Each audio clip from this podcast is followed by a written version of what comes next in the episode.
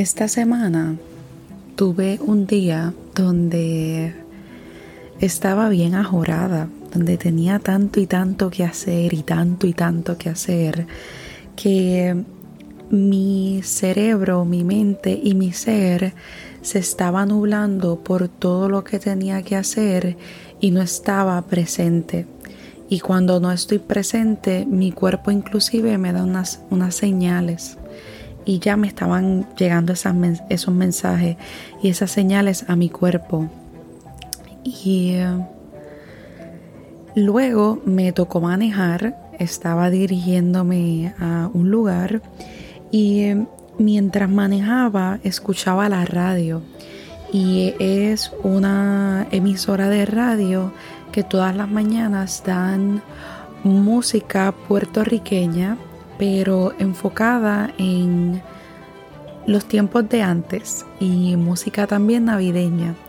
Y mientras estaba escuchando esta música, yo iba como reconectándome a mis raíces y me sentí súper bien porque luego la intención del día fue reconectar a mis raíces y a mí misma y reconectar en para que en realidad estamos aquí.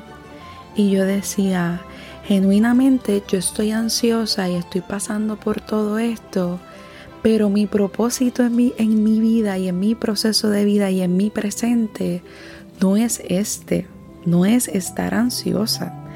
Y mi propósito es regresar a mí, regresar a la naturaleza y estoy aquí para sanar y ayudar a otros a sanar. Y no estoy aquí para entonces pasar estas ansiedades infligidas por mí misma, por mis propias autoexigencias y también exigencias de la sociedad.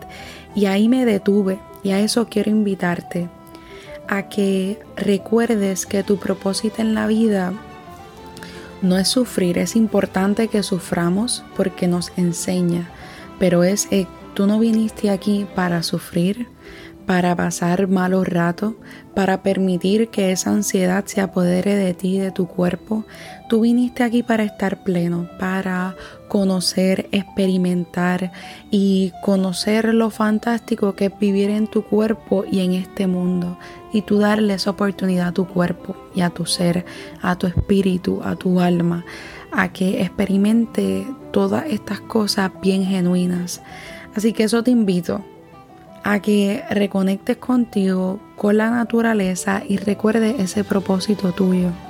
Que estés bien.